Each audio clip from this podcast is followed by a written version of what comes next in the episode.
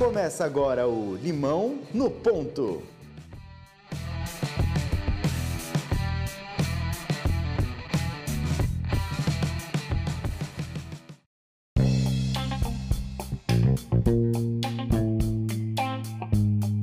Olá pessoal, sejam muito bem-vindos ao nosso Limão no Ponto. Eu sou o Danilo Cruz. Eu sou o Dudu Mendonça. E o nosso convidado especial de hoje é um cara multitarefas. Fala aí, Dudu. Especialista em TI e segurança de dados, diretor da Singularity U Brasil. Ele também é curador e licenciador do TEDx Rio e embaixador para o programa TEDx no Brasil. Orientador de projetos finais do curso de gestão de conhecimento do COP UFRJ. É isso aí, ó. Estamos aí. E peraí, deixa eu tomar um fôlego aqui para continuar, que ele também é surfista, casado e pai de três filhos. Marconi Pereira. Seja muito bem-vindo, Marconi. Obrigado, Dudu. Obrigado, Danilo, pelo convite. E Marconi, olhando todo o seu currículo e o trabalho que você faz atualmente, você acompanha a Singularity U, faz a curadoria do TEDx no Rio, é funcionário público federal. Conta pra gente, como que você faz para organizar todas as suas tarefas aí no seu dia a dia? É, exatamente. É um desafio, mas eu acho que o que me motiva é a curiosidade. Quando eu vejo algum tipo de oportunidade ou um problema, é, às vezes você fica sem dormir à noite, me tira o sono. E acho que é também uma questão mais de organização e de priorização. Eu tenho como prioridade os meus filhos, a minha esposa, a convivência com eles, estar sempre junto, mas a gente sempre encontra um espaço na agenda. Dá para dá pra apertar um pouquinho cada uma das coisas e ajustar. Dá para conciliar, então? Isso. Obviamente que quando você organiza eventos como o TEDx Rio, como o Singularity U Brasil Summit ou pequenos outros eventos, é, quando a data se aproxima, obviamente você precisa ter um pouco mais de esforço. É aquele sprint final do, do corredor que está para para vencer ali a maratona. Uhum. Então você precisa dedicar um pouco mais de energia. Tem uma entrega ali, um prazo que precisa estar em cima, senão a coisa derrapa. Né? Exatamente. Não é só uma questão própria pessoal sua. Você tem que ter um time também que seja muito engajado e todos falem a mesma língua. E Marconi, conta um pouco pra gente. Como foi trazer o TED para o Rio? Bom, na verdade, assim, eu tive acesso, eu conheci o TED, o TED, na verdade, foi em 2007, quando eles entraram no ar, ou seja, quando eles abriram as primeiras palestras deles de forma gratuita, porque eles acontecem desde 1984 em Monterey, na Califórnia. E naquela época eles eram são uma conferência fechada, então você não tinha acesso a nenhum tipo de vídeo, não havia isso. 2007, como eles abriram a plataforma, nessa, nessa época eu estava fazendo gestão de conhecimento lá no, no Centro de Referência e Inteligência Empresarial da COP. E quando eu vi uma, essas palestras pela primeira vez, eu tive um feeling, uma sacação de que isso era uma maneira de você compartilhar conhecimento e de, de você aprender por outros caminhos, ou seja, fazendo outros tipos de conexões para resolver o seu problema. Quando eu vi isso, eu falei, vou fazer o meu, minha tese de, de MBA baseado no TED. E criei uma, uma tese de dissertação chamada TED Brasil, Ideias para Inovar e Resolver os Problemas Locais e Globais. Meu professor gostou bastante, a gente desenvolveu um modelo de negócio em cima disso, só que o TED não fazia eventos, não existia TEDx ainda. Então eu, maior cara de pau, liguei para Nova York, para o escritório do TED, e perguntei se eles não poderiam, não queriam fazer um licenciamento de conteúdo. Na verdade, eu não sabia nem muito bem a pergunta que eu queria Você fazer. Você queria fazer uma coisa com o TED e precisava descobrir como conectar o pessoal. Exatamente. Só que quando aconteceu isso, foi em 2007, todas, assim, todas as TEDsters, ou seja, as pessoas que iam aos eventos do TED, eram pessoas realmente de diversos países, tiveram a mesma ideia ao mesmo tempo, ou seja, aquela coisa do Richard Dawkins, né, do, do, do meme, né, aquele, o surgimento do meme, né, aquela, aquelas ideias que se propagam ao mesmo tempo de vários lugares. Então, várias pessoas de vários lugares do mundo começaram a entrar em contato com o TED. Umas que já iam ao próprio TED, outras que não tinham a menor conexão com o TED, mas que, por um acaso, estavam se juntando ali para fazer isso. E o TED resolveu criar um grupo de pessoas que pudessem testar essa primeira ideia. O, Chris Anderson, ele tinha uma, ele, uma das primeiras palestras, ele, falou sobre é, uma abertura radical, radical openness. Ou seja, eles abriram a marca deles para ser utilizada por qualquer pessoa no mundo para fazer com que as ideias que estavam ali, ou seja, o, o mote do TED que é Ideas Worth Spreading, ou seja, ideias que vale a pena ser espalhadas, ele falou, só faz sentido se nós conseguirmos descentralizar a nossa organização. Então eles fizeram um modelo com várias regras e eu participei desse primeiro grupo é, de testers e não testers a testar esse modelo. Então eu ajudei muito no início a, a, formatação das regras e quando a gente começou a licenciar os eventos, eu licenciei, eu falei, quero licenciar o TED Brasil. Ele falou, não pode ser país, tem que ser nome de cidade, bairro, universidade, o que você quiser, rua. Falei, então bota aí TEDx Rio. E assim licenciei e dois anos depois de licenciado é que nós fizemos o evento. Por quê? Porque na época eu trabalhava como gestão operação de data center. Então eu tinha uma vida igual o bombeiro ou médico. Apagando incêndio. E exatamente, dois anos apagando incêndio. Então nesses dois anos eu fui dando pequenos passos. E eu, eu sou da área de TI, eu não sou organizador de evento, não era organizador de evento. Então foram dois anos de processo de aprendizagem, de compartilhamento de informações, de compartilhamento com organizadores do mundo inteiro, de é, observação sobre isso. Nós fomos fazendo, eu e um grupo de pessoas, com a mesma, com a mesma vibração, com o mesmo objetivo, e fomos fazendo exatamente essas, essas preparações. E em dois anos nós conseguimos, ou seja, em 2011 nós fizemos o primeiro evento TEDx Rio, e aí 2012, 13, 14, até 14, quando veio o TED Global para o Rio. E para você, qual foi a barreira mais complexa desse evento? Ah, foi exatamente o primeiro evento. O primeiro evento a gente nunca esquece, porque a gente acha que não é capaz, acha que é necessário você dominar uma área de conhecimento e nós não éramos especialistas. Então isso cada vez mais tem teorias e tem estudos que falam sobre isso, né? É a do não do não especialista, da pessoa que nunca viu aquilo e que achando que era impossível foi lá e fez.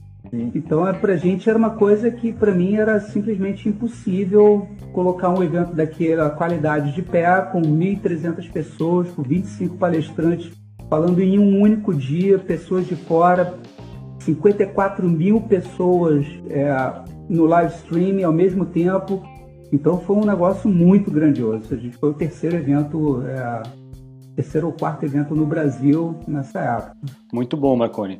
E deixar um recado para quem não conhece o TED, o TEDx, é super recomendado para qualquer pessoa que está pensando em empreender, inovar ou simplesmente se atualizar sobre o que está acontecendo das tendências de tecnologia, educação e design. Né? A quantidade de conteúdo que tem lá é muito grande, conteúdo de muita qualidade e o formato de palestra de 15, 20 minutos é bem objetivo e bem direcionado, vale muito a pena. E Marconi, a gente falou de TEDx e TED, queria falar um pouquinho agora da Singularity U. É, queria que você contasse como que isso se desenvolveu, como que isso aconteceu na sua vida. Bom, eu fui convidado na época para ir para a Singularity University uh, através de uma pessoa que foi a, a criadora do programa TEDx. Ela estava trabalhando na época na Singularity e a Singularity University queria também fazer esse processo de expansão global.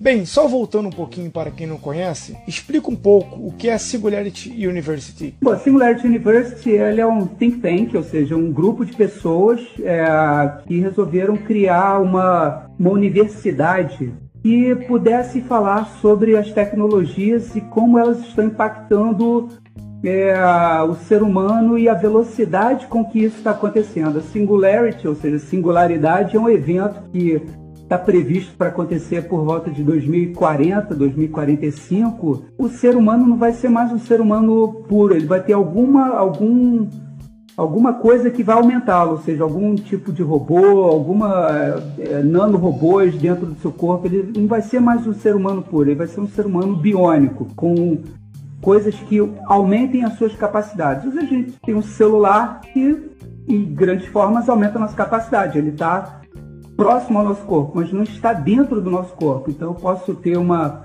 uma lente de contato, posso ter nanorobôs inspecionando células e o meu, os meus ossos e tratando é, em tempo real. Então vou ter características nossas que vão ser, vão ser perceptivas em termos de, de aumento e de melhora na nossa, na nossa vida. Então a Singularity usa, eh, tem visto uma série de tecnologias que eles chamam de crescimento exponencial e como isso vai impactar. E eles estão querem de alguma forma educar e empoderar as pessoas para usar essas tecnologias. É o mote da Singularity University, usar, usar as tecnologias exponenciais para melhorar positivamente a vida de um bilhão de pessoas, resolvendo os problemas mais é, difíceis que a gente tem no mundo, como fome, água, moradia, segurança, governança, enfim, saúde, educação, são temas totalmente relevantes e parte da vida do empreendedor. E desse evento da singularidade que você comentou, é, basicamente quando as coisas começam a se misturar, né? A gente deve ter um momento aí que vai ser a parte orgânica, humana, se mistura com inteligência artificial, com robótica, com, com, com outras tecnologias. Né? Exatamente. Né? E a ideia da Singularity eu entendo que é ajudar a dar um foco, um direcionamento encaminhamento para as coisas, para o desenvolvimento que vem por aí nesse sentido, né? Exato. Essa, por isso a ideia deles de fazer uma expansão global, porque uma coisa, uh, essa, essa Singularity Universe foi criada pelo Peter Diamandis e pelo Ray Kurzweil. O Ray Kurzweil é um dos maiores cientistas, maiores futuristas é, vivos do mundo. O cara tem quatro, já recebeu quatro prêmios presidenciais, é um dos 15 pessoas que mudaram a tecnologia nos últimos 100 anos, então a relevância dele é, é muito importante. E quando eu estava na Singularity, eu perguntei para o próprio Ray, falei, Ray, como é que você acha que a gente vai impactar um bilhão de pessoas estando aqui em Silicon Valley, dentro de um campus da NASA?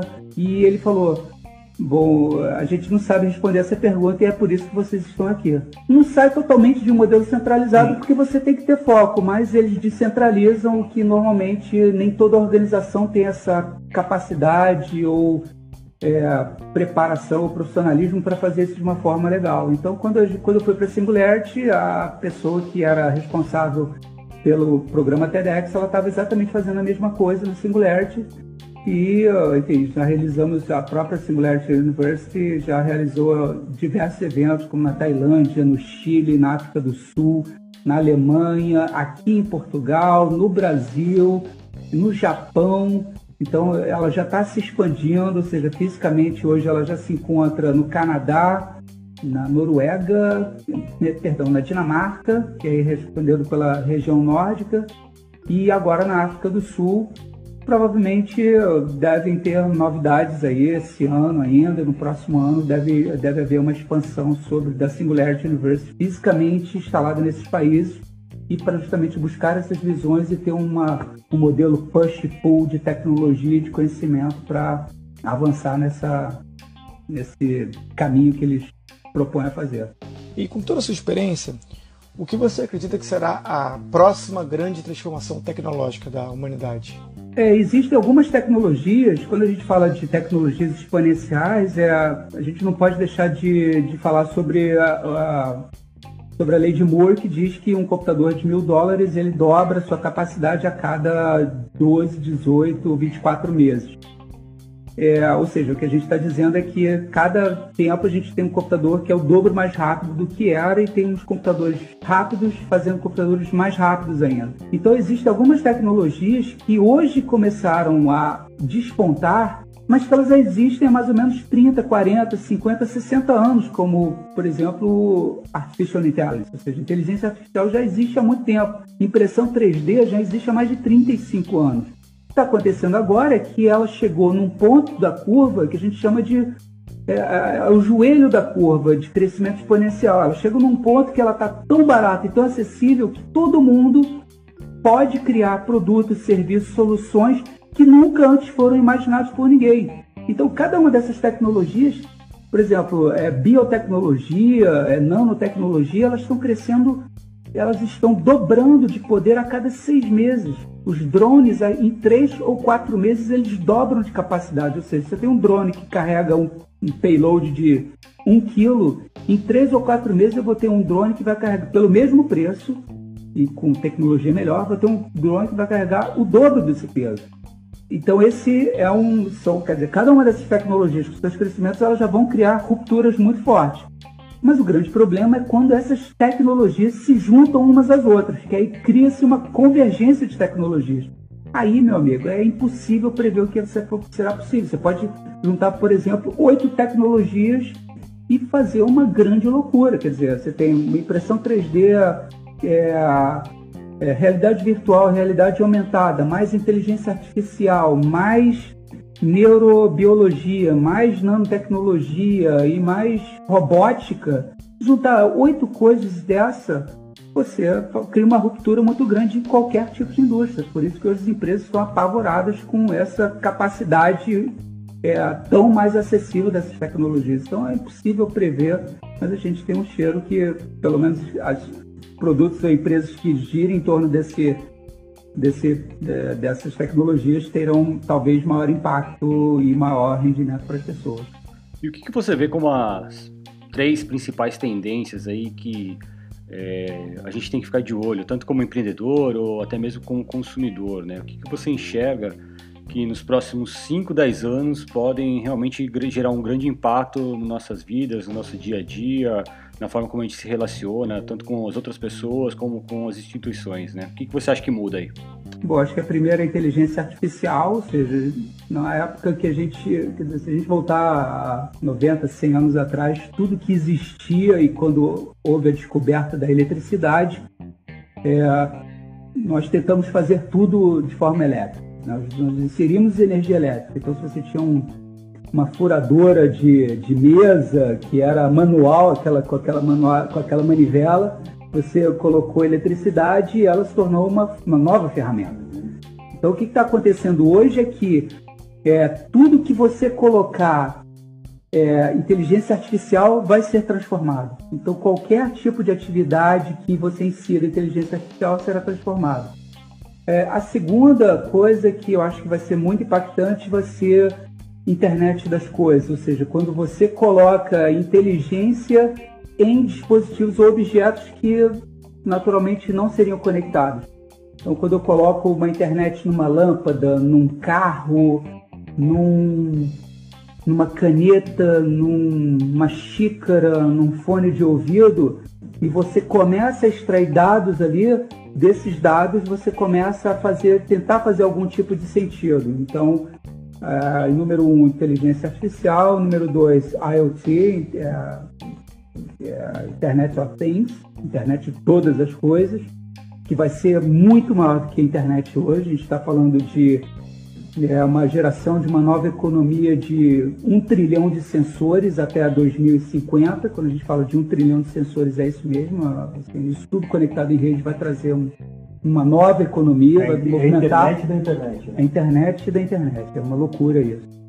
E a terceira, é, a maior, maior, maiores tendências que eu vejo também seria na área de, de realidade aumentada e realidade virtual.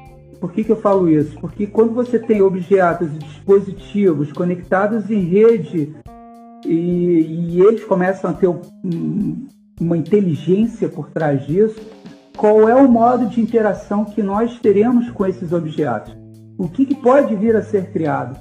Então, o desenvolvimento de cada de telas cada vez menores e cada vez mais é, acessíveis vão criar situações de modificação da nossa percepção.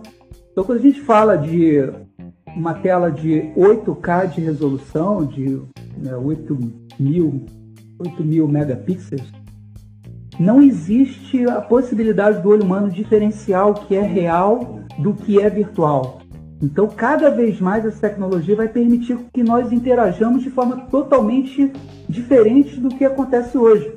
Então, você pode ter interações não só disso, realidade virtual e realidade aumentada, não se refere somente ao que você está vendo ou escutando, mas o que você está sentindo. Então, vestes podem ser criadas com, com haptic é, sensors, ou seja, sensores de movimento, sensores que te dão pressão, que te dão calor, frio. Então você pode entrar, por exemplo, numa sala, vestir todo um equipamento, se conectar e transportar o seu corpo para um outro local que exista um robô. Por exemplo, você tem um robô lá que está parado e você se transmite para aquele robô. E aí você, o robô começa a interagir, pode dar uma palestra, pode cumprimentar as pessoas e você vai andar. Então você vai ter, não vai ter, por exemplo, problema de pegar um avião, se deslocar, você não vai ter problema de fuso horário, é, porque você pode. Você tira a necessidade de fisicamente de estar fisicamente estar ali. Então, assim, uma imensa quantidade de, de quando vai ser movimentado. Um outro caso, que é um outro exemplo bastante prático disso, o que é gasto em termos de, é, de, de caridade, por exemplo.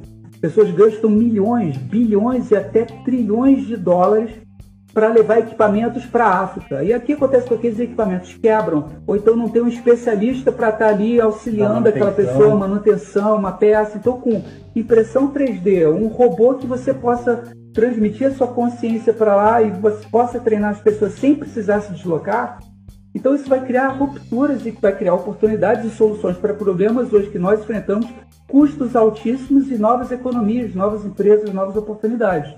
São coisas que devemos explorar e isso que a, criatividade é, é função principal nesse, nesse processo. É, o Ivo Harari, no livro Homo Deus, que é uma continuação do Sapiens, acredita que algumas questões já foram erradicadas da nossa sociedade. E ele cita a busca pela divindade, pela felicidade e imortalidade como os grandes desafios da sociedade, aliados com essa revolução tecnológica que estamos passando. Como você enxerga a tecnologia atual nessa busca pela imortalidade? A última vez, última, no último ano que eu tive na Califórnia e eu tive a oportunidade de falar de novo com o Ray Kurzweil, ele falou que a, a criança que vai viver 400 anos já, já, já nasceu. Isso numa realidade não é estranha, porque se hoje nós já vivemos 90, 100 anos, há pouco mais de lá, dois ou três mil anos, ou mais no início do século, viver acima de 40 anos já era, você já estava no lucro. A gente já dobrou a nossa possibilidade de viver mais que 40 anos. A gente está vivendo 80, 90, 100 anos. Então, a longevidade é uma, uma das características fundamentais disso, porque a gente tem, vai ter novos remédios, novas vacinas, identificação precoce de doenças é, graves e isso cada vez mais vai estar mais acessível é, para as pessoas, o que vai fazer com que elas vivam mais 100, 120, 130 anos. Então isso vai redefinir o que nós consideramos é, como é, problemas, por exemplo, sociais relacionados à, à aposentadoria, à previdência, quanto tempo você vai ter que trabalhar mais. Isso vai criar rupturas nos governos, nos modelos políticos e sociais. Então, assim, a tecnologia por tecnologia, ela pode criar realmente soluções ou, ou aquilo que a gente considera como uma longevidade extrema, viver 200, 250 anos, isso vai ser possível ainda. Mas ela vai criar outros problemas. Então, a tecnologia, ela não é tão assim, eu acho que talvez isso preocupe mais o Yoval Harari quando ele comenta sobre isso, é que a tecnologia ela não é uma coisa que só produza coisa boa. Ela vai produzir é, desafios como está produzindo agora, por exemplo, o carro autônomo, é, desafios éticos e morais. Não só isso. É, infelizmente, a, a, tecnologia ela não vai parar mesmo, mas ela, é, é importante que a gente reflita mais sobre os impactos. E quanto mais gente tiver é, nessa discussão, nessa conversa, melhor, porque vão trazer novas visões e novas é, enfim, reflexões sobre esses potenciais problemas. É, então, você está falando de trabalho agora, é, você teve uma experiência profissional muito vasta, passando por segurança de dados, empreendendo. E isso me lembrou muito uma frase do Geraldo Rufino, que ele fala que o melhor jeito de começar a empreender é no CNPJ do outro. É, você acredita que realmente essa experiência corporativa é fundamental para quem quer empreender abrir o próprio negócio? Sim, totalmente. Até porque dentro da, da, do mundo corporativo você não deixa de ser empreendedor. Eh, em todos os empregos que eu tive, eu sempre tive, sempre vesti a camisa e sempre procurei é, resolver os problemas mais mais chatos e isso acaba estabelecendo um modelo de empreendedorismo, ou seja, intraempreendedorismo. Que hoje está se falando em intraempreendedorismo nada mais é do que empreendedorismo, só que você está localizado numa empresa com, com diversos é, limitantes. Então, o objetivo dentro de um, de um dentro de uma corporação é você tentar fugir desses limitantes, ou seja, desse pensamento já pré-estabelecido e criar uma coisa nova, resolver um problema que já existe. Realmente ter aquele pensamento de dono. E para você, empreender é? Empreender é ter medo, não ter medo e ter coragem. São duas coisas diferentes. Ter coragem de arriscar. E Marconi, quem que para você é uma inspiração aí, tanto na vida quanto no empreendedorismo? Cara, empreendedor, é, eu vejo, assim, podem falar muito, mas eu gosto muito do Bill Gates, do Paul Allen, do Steve Wozniak, que são pessoas referentes, é, de referência para mim. É, de referência de vida, eu gosto muito do padre, do, do Papa Francisco, apesar de não ser é, católico, eu, eu gosto muito da abordagem, da visão dele, da abertura mental que ele está dando para a igreja. Um bom banho de renovação aí. E Marconi, você tem alguma recomendação de livro para o pessoal que está nos ouvindo agora? É, sobre toda essa conversa que a gente teve, sobre a exponencialidade, singularidade, novos negócios, empreendedorismo? Sim, eu tenho, assim, de cara, eu tenho é, alguns bons livros que eu acho que todo empreendedor deveria ler. Um deles chama é, Comece pelo Porquê, que é Start with Why, do Simon Sinek. Tem uma palestra no próprio TEDx que ele fez, foi uma das, das mais vistas na história. É, tem outro livro chamado Mindset, a, a nova psicologia do sucesso, é, que é da Carol Dweck. Ela também foi uma palestrante no TED há muito tempo atrás. Esse livro ele é redefinidor em termos educacionais. Ele mostra como nós educamos errado os nossos filhos. Ou seja, como nós formamos o um mindset não de, ou seja, de vencedor, um mindset de sucesso, não um mindset que empurra. E muitas vezes você tem crianças com talentos incríveis, mas são destruídos pelos pais porque eles falam as coisas de forma errada. Então esse é um livro que eu acho, considero assim fundamental, principalmente para quem tem filhos. É um outro livro que eu também estou lendo agora, ainda não terminei, se chama, se chama, ainda não tem a versão em português, mas se chama AI Superpowers. É, China e Silicon Valley, ou seja, uma nova ordem mundial do Dr. Kai-Fu Lee. O Dr. Kai-Fu Lee, ele trabalhou muito tempo na Apple desenvolvendo muitas coisas em inteligência artificial, mais de 25 anos atrás, né, das, das forças dos uh, venture capitalists na China e ele está mostrando para onde a gente está indo e o que, que é necessário para entender o mundo com inteligência artificial. É, esses livros aí são fundamentais para um desenho de mindset de empreendedorismo para o século 21. Muito legal. E qual é a grande dica que você deixa para quem está começando agora? Bom, acho que as dicas dependem dos consumidores e das suas idades. Por exemplo, se você já é, você é um pai de crianças faça com que as suas crianças tenham muita criatividade, muito tempo ao ar livre, muito relacionamento com as outras crianças. Ou seja, construir bons relacionamentos, construir atividades e criatividade, tentar desenvolver isso, ou seja, desenvolvimento também de habilidades socioemocionais, isso vai ser muito importante para as profissões do futuro. E habilidades também é, de raciocínio lógico estruturado e de comunicação e linguagem. Essa é uma das características para aqueles que já têm filhos, ajudar a desenvolver isso. Para aqueles que já são jovens, estão terminando ou iniciando a faculdade, é a melhor hora para atacar e se jogar no mundo. Viaje em torno do mundo. Se não, é, se não é possível viajar em torno do mundo e buscando novas culturas, novas vivências, é, estudar em universidades fora do país, essa é uma oportunidade que realmente, principalmente falando assim, em termos de Brasil, não está muito acessível. Mas mesmo assim, você já tem uma meia idade, 30 anos, 35 anos, tente descobrir algo que não, não transforme tanto o seu medo de arriscar, mas pelo menos é, tente uma visão mais nova. Se você já tem 40, 45, 50 anos, obviamente que a gente tem muito mais medo é, de arriscar ou de tentar uma coisa nova. Então, assim, a visão é tem que ter coragem para algumas coisas, aí realmente eu não, não, sei se eu consigo ajudar muito, mas tem que ter uma, um, uma posição de não muita é, attachment, ou seja, uma, uma coisa muito conectada a, ao seu emprego, à sua vida. Tente alguma coisa diferente junto com, as suas com a sua família, com o esposo ou com o marido, com os filhos. Muito bom. E para fechar nosso episódio do Limão no Ponto de hoje, aquela pergunta que não pode faltar. Diz aí, Dudu. E se a vida te dar um limão, o que, que dá para fazer? Cara, acho que a primeira coisa a se fazer é ter coragem de pegar o limão e cortar. A gente sabe que o limão é azedo, mas acho que o primeiro passo é dar o primeiro passo, é pegar o limão e cortar esse limão. E aí depende da sua criatividade. O que você quiser fazer, vale, mas tem que começar cortando o limão, não tem jeito. Cara, muito obrigado pela sua participação no episódio de hoje. Uh, acho que foi muito bacana, muito enriquecedor aí, nosso bate-papo, muita informação, muito conteúdo e o mais legal de tudo, deixar tudo isso de uma forma democrática, aberta para todo mundo. Bom, é, gostaria de fazer alguma consideração final, dar algum último recado? Deixar seus contatos.